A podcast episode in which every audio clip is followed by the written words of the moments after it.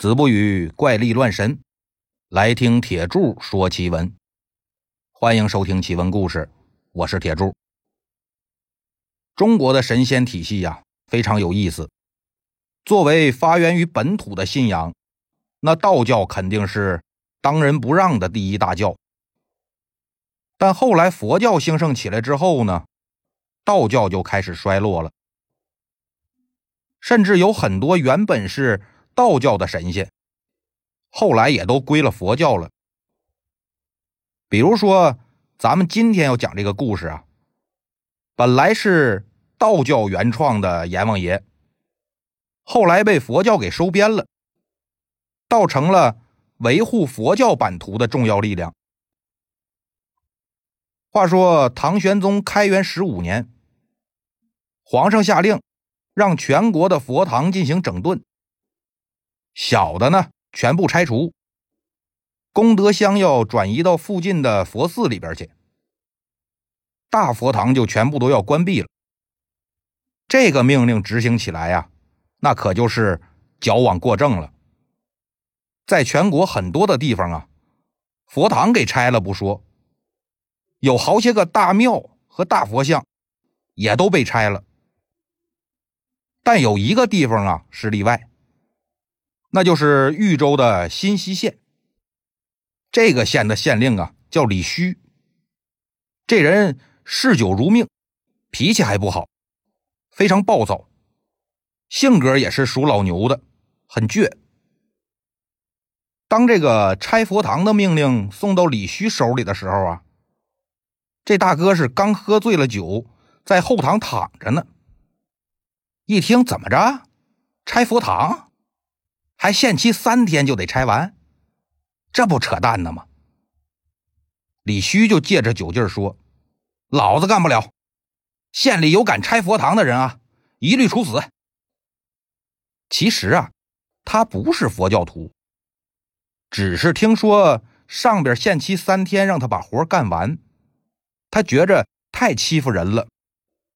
那整个县的佛堂，怎么可能三天拆完呢？他县衙的人手也不够啊，所以他就生气了，正好还喝了酒，就借机耍个酒疯。你不是要拆吗？老子偏偏不拆。就这么着，新溪县的佛堂啊，在一个酒鬼县令耍酒疯的情况下，全都奇迹般的留下来了。不过他那上级也挺有意思，一看他没拆。倒也没追究，就那么着了。又过了这么一年多，李须突然就死了。当时正赶上是夏天呢，家里人怕这个遗体腐烂，所以就在家里边停了一天，赶紧就装棺材里了，准备是第二天就出殡。李须的母亲和儿子啊，围着他这棺材这通哭啊。等到了晚上呢，人也哭累了，眼泪也哭干了，就坐在棺材边上守灵。就听到这棺材里边啊有声，好像是有人用这个指甲又是抓又是挠又是敲的，这声还越来越大。李旭他老婆就吓着了，直接跑出屋去了。但他妈胆大，说我不走。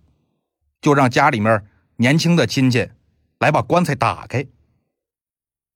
亲戚说：“这大夏天的，估计是都烂在里边了，可别打开了，怪吓人的。”李旭他妈就不高兴了，说：“我自己的儿子，我怕什么呀？你们赶紧给我打开。”亲戚没招了，只好就把棺材打开了。这李旭啊。一下就从棺材里边坐起来了，大口大口的呼气，说：“可憋死我喽！”大家一看，这李须身上长了很多烂疮，赶紧就帮他洗澡擦药。后来是整整调养了一个多月，这才算恢复。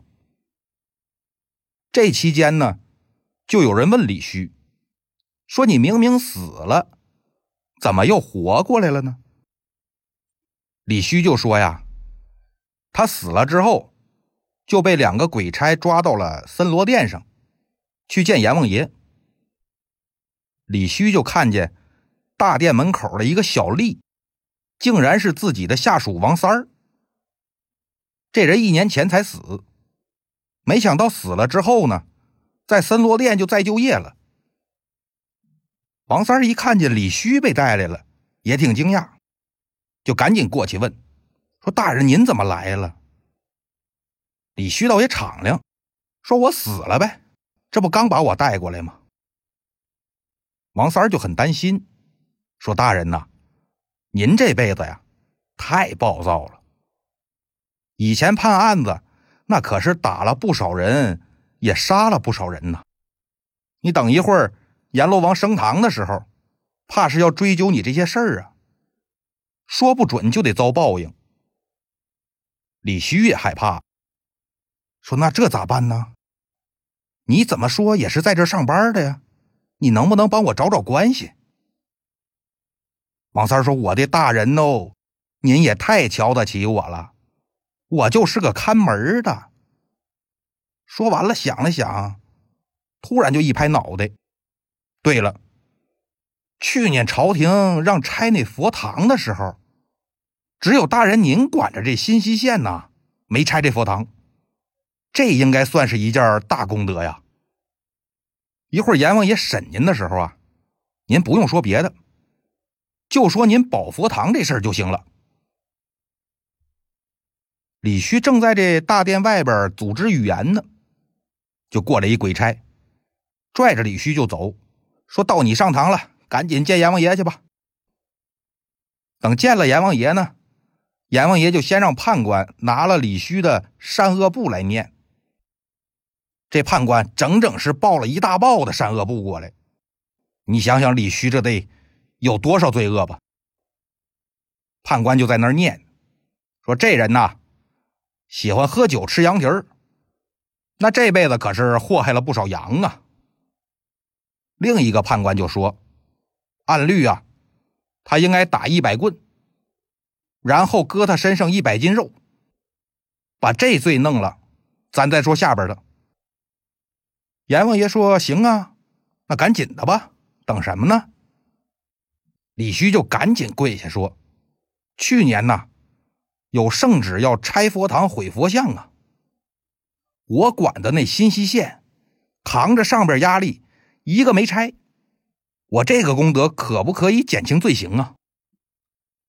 阎王爷听了就挺惊讶，说：“真有这事儿吗？”看善恶簿那个判官说：“呀，这上边没写呀。”这时候王三儿就上来插了一句：“这事儿应该是写在服务簿上，大人您可以查一下。符簿啊，就是那个做好事的那个本儿。”阎王爷就跟判官说：“呀，你赶紧查，李须，你先等一会儿，一会儿我再审你。”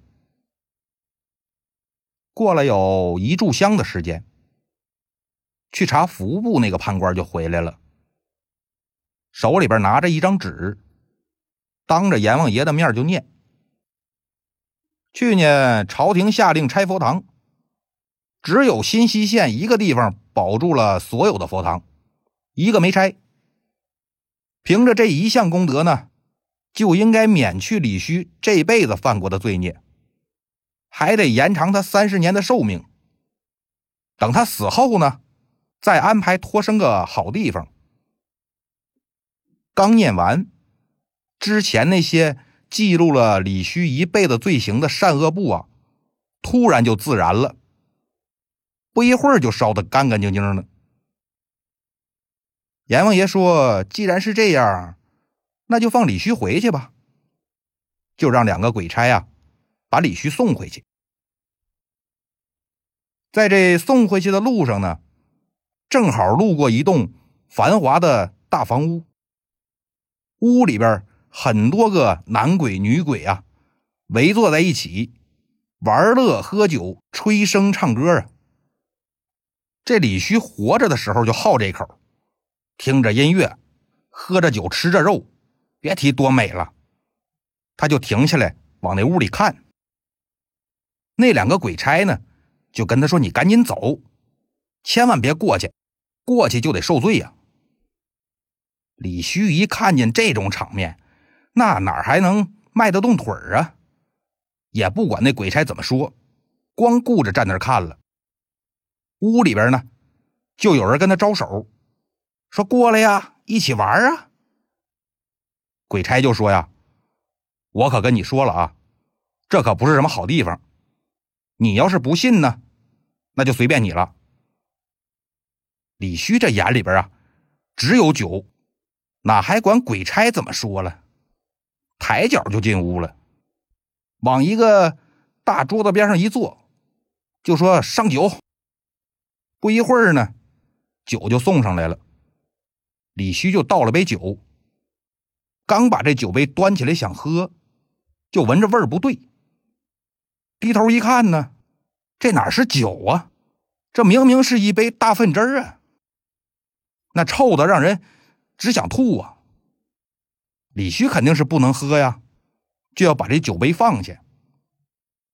没想到呢，从桌子底下突然钻出来俩小鬼儿手里边都拿着大叉子，噗嗤就在他这胸口上扎了俩窟窿，说：“赶紧喝，不喝我们还扎。”李须是真害怕了，赶紧连喝了几杯呀。小鬼这才又钻回桌子底下。李须放下酒杯，屁滚尿流的就跑出屋了。门口那鬼差就抿着嘴笑：“都跟你说了，别进去，别进去，怎么着就不听鬼劝呢？活该！”三个鬼离开了这繁华的大屋，接着上路，就拐上了一条偏僻的山路。李旭远远的就看见前面有一盏灯亮着。等走到灯边上，才看清楚，灯下边啊是一个大坑，看着深不见底呀。俩鬼差趁着李旭往这坑里看这功夫，一伸手就把他给推下去了。李旭忽悠一下就醒了，这才发现啊自己已经在棺材里了，就赶紧挠这棺材，让人开棺救他。好了，今天的故事呢就到这里了，咱们下期再见。